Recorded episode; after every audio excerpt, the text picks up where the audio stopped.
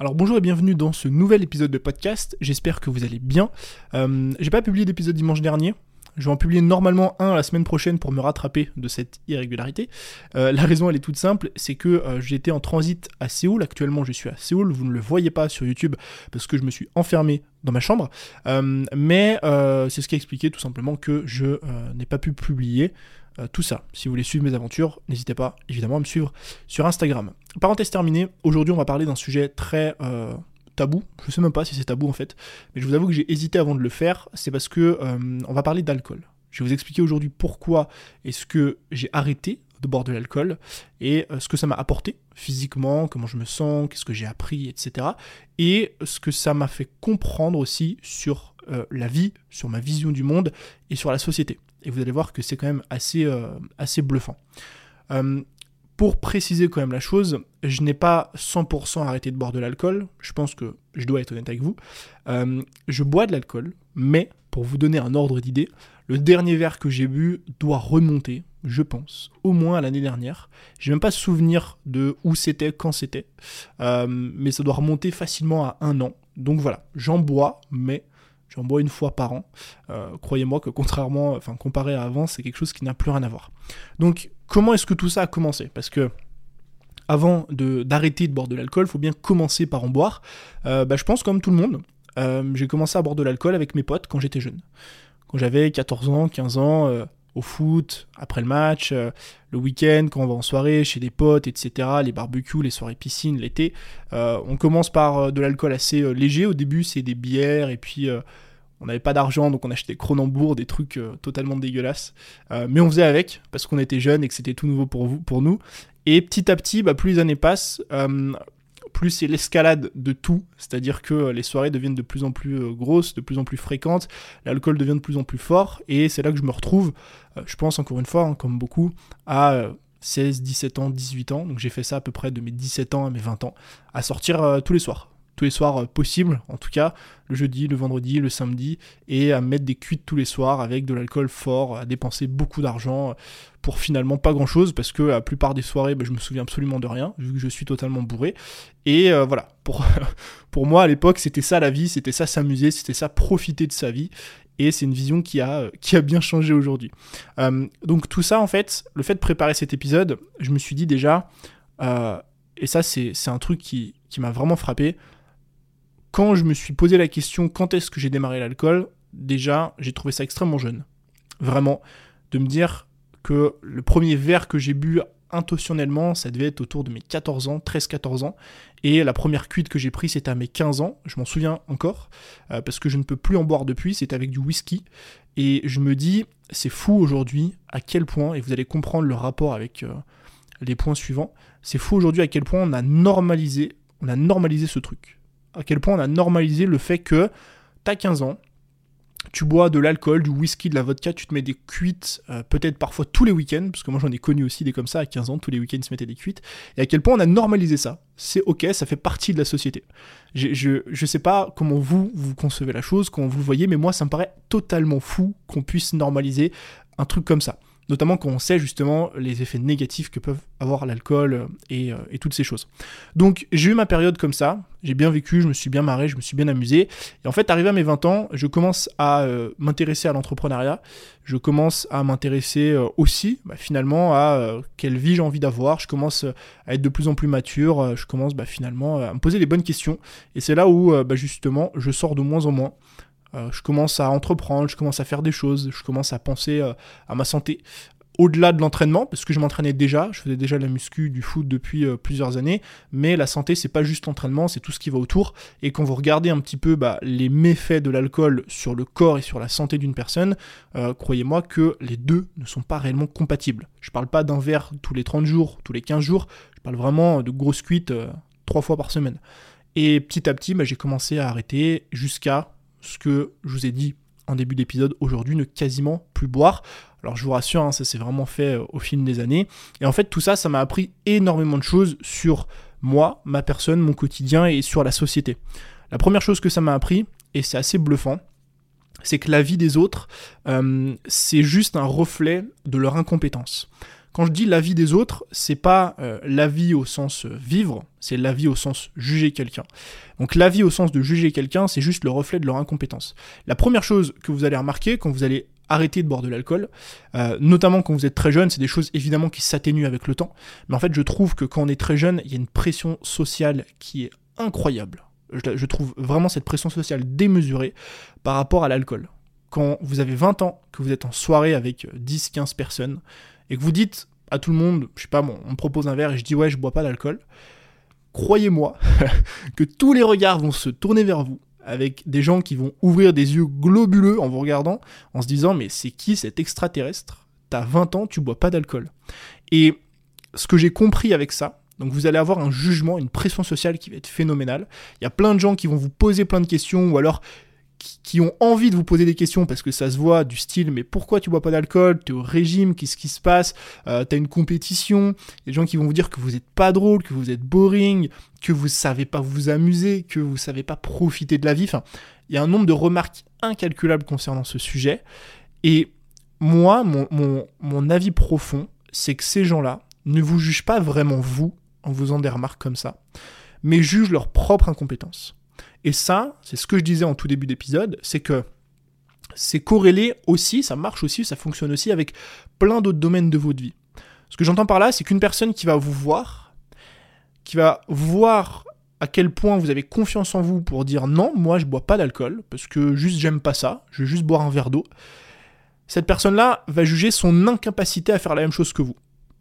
Croyez-moi, d'expérience, au fond d'elle, elle se dit mais moi non plus en fait j'aime pas boire d'alcool. Parce que qu'on se le dise, euh, quand on est jeune et qu'on se met des cuites euh, whisky, coca, la vodka, etc., quand on boit, c'est pas du tout appréciable. On est d'accord pour se dire que c'est dégueulasse. Alors on le fait quand même. c'est ça qui est fou. Et donc cette personne va juger son incapacité à faire la même chose que vous et va reporter un jugement justement par rapport à cette incompétence. C'est comme une personne, vous êtes en soirée, etc. C'est pareil au restaurant et euh, vous prenez pas de dessert. Vous dire non, moi j'ai pas envie de dessert. Et là, on peut avoir les mêmes remarques, mais tu prends pas de dessert, pourquoi tu es au régime? Non mais tu sais, c'est pas grave, carpe diem, on n'a qu'une vie, tu peux le faire, etc. Et eh bien bien souvent, ces personnes vont juger leur propre reflet. Leur incapacité à, elles, renoncer justement à cette sucrerie en plus, dont elles n'ont pas besoin, qui est juste de la gourmandise, et elles vont justement juger le fait que vous, vous y arrivez. Et ça, comprendre ce truc-là, comprendre finalement, en arrêtant de boire de l'alcool, que le jugement des autres, c'est juste le reflet, le reflet de leur incompétence, ça m'a servi dans plein d'autres domaines de ma vie. Ça m'a servi pour créer du contenu, ça m'a servi pour affirmer mes idées, ça m'a servi en société pour affirmer mes choix. Quand il y a une personne qui me dit, euh, peut-être en soirée par exemple par rapport à l'alcool, qui me pose la question mais pourquoi tu bois pas? Je dis juste bah parce que j'aime pas et parce que j'ai pas envie. Et le fait d'affirmer votre choix, le fait de comprendre que dès qu'une personne va vous juger, euh, elle juge son propre reflet, et eh bien là on peut se détacher un petit peu plus facilement du jugement. Je dis pas qu'après ça, euh, on n'a plus peur du jugement du tout, mais en tout cas, ça aide, et le fait de comprendre ça, moi en tout cas, ça m'a beaucoup aidé pour créer des vidéos, pour créer du contenu, etc. par, euh, par la suite. La deuxième chose que m'a appris cette, euh, cette traversée, on va dire, c'est que ça m'a appris finalement que les bonnes choses étaient, se trouvaient en tout cas dans les bonnes quantités. Aujourd'hui, quand je bois de l'alcool, donc ça peut être euh, une bière. L'alcool fort, je vais plus du tout en boire parce que vraiment, je n'aime pas ça. Euh, j'ai du mal à comprendre comment j'ai pu pendant des années me forcer à boire ces trucs-là qui ne sont pas bons. Je dis pas pour les cocktails, etc., qui sont bien travaillés, c'est très très bon, mais par exemple, un, un vodka Red Bull, je ne comprends pas comment j'ai pu pendant des années faire subir à mon corps et à mon palais ce genre de, de choses. Mais aujourd'hui, dès que je vais boire de l'alcool, ça va vraiment être du plaisir. Ça va être du plaisir non seulement parce que je vais pas boire l'alcool par pression sociale et parce que quelqu'un m'a tendu un verre et m'a dit allez bois vas-y amuse-toi avec nous. Mais je vais le boire juste parce que sur le coup j'ai envie de le faire. Et donc forcément déjà la nature de votre choix va forcément impacter comment vous allez ressentir la chose.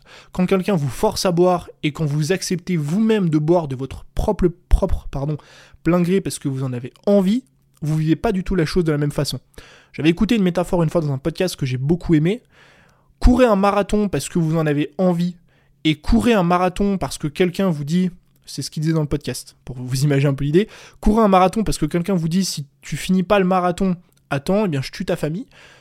Le marathon en lui-même reste le même, donc l'action en elle-même reste la même, mais la raison pour laquelle vous faites cette action-là, la nature pour laquelle vous faites cette action-là est totalement différente. Et donc tout le chemin, le marathon que vous allez faire, ne va pas du tout se dérouler de la même façon. Donc parenthèse terminée, vous avez compris un petit peu l'idée. Et donc aujourd'hui, quand je bois de l'alcool, je vais prendre beaucoup plus plaisir. Quand je vais prendre une bière, quand je vais prendre un bon verre de main, parce que j'ai choisi de le faire. Et surtout, on a aussi cette notion-là de quantité, c'est que quelque chose qu'on a euh, en, opulence, quelque chose qu'on a beaucoup trop dans notre quotidien, bah on a tendance à de moins en moins l'apprécier.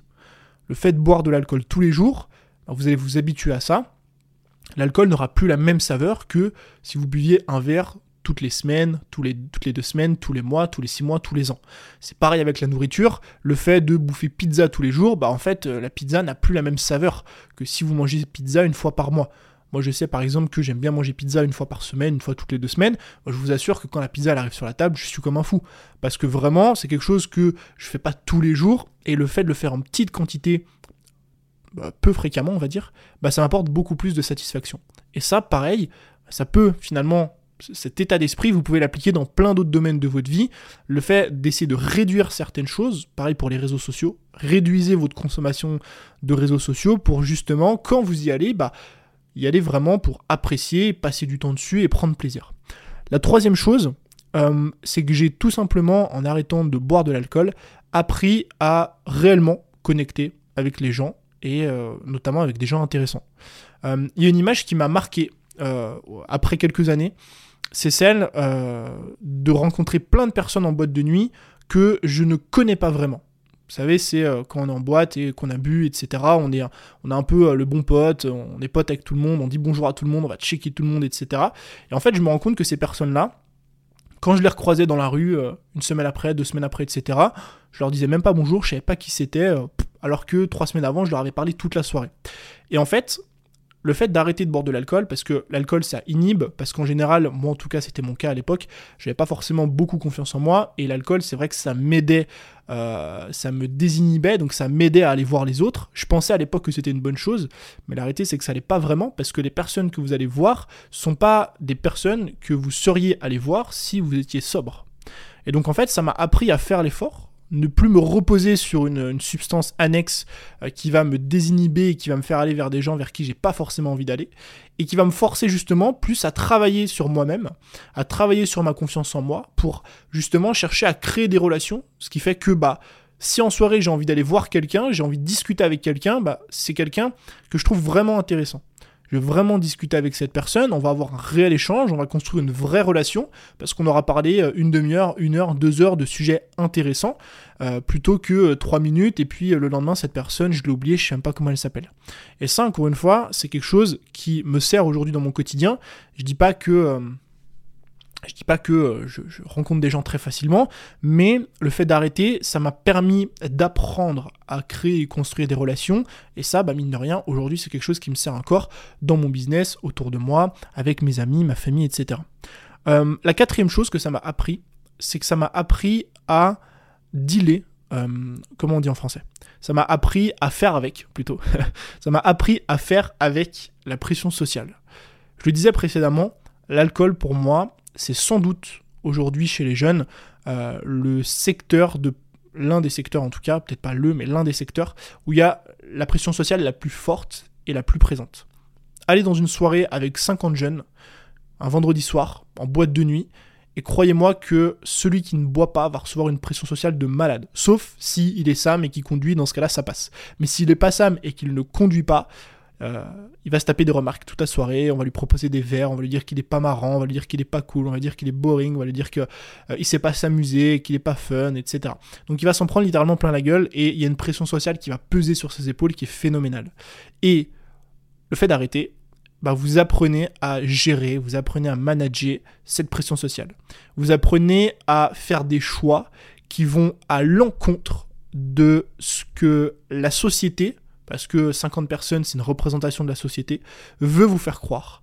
Veut vous faire croire comme étant la bonne solution, la bonne chose à faire. La pression sociale, ça marche comme ça. On a un groupe de personnes qui vous disent que la solution c'est A, et votre capacité à gérer la pression sociale et à la manager, c'est vous dire, même s'il y a 100 personnes qui me disent que la bonne solution c'est A, et que moi je suis convaincu par rapport à mes convictions et mes valeurs et ce que je sais aujourd'hui que la bonne solution c'est B, eh bien même s'il y a 100 personnes contre moi, je vais aller vers B.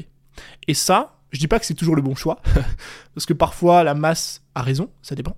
Mais le fait de savoir gérer la pression sociale, c'est le fait, littéralement, de construire la vie que vous voulez vous construire. De construire, c'est très cliché, mais la vie de vos rêves. Parce que bien souvent, ce qui va aller à l'encontre de cette vie-là, ça va être la pression sociale.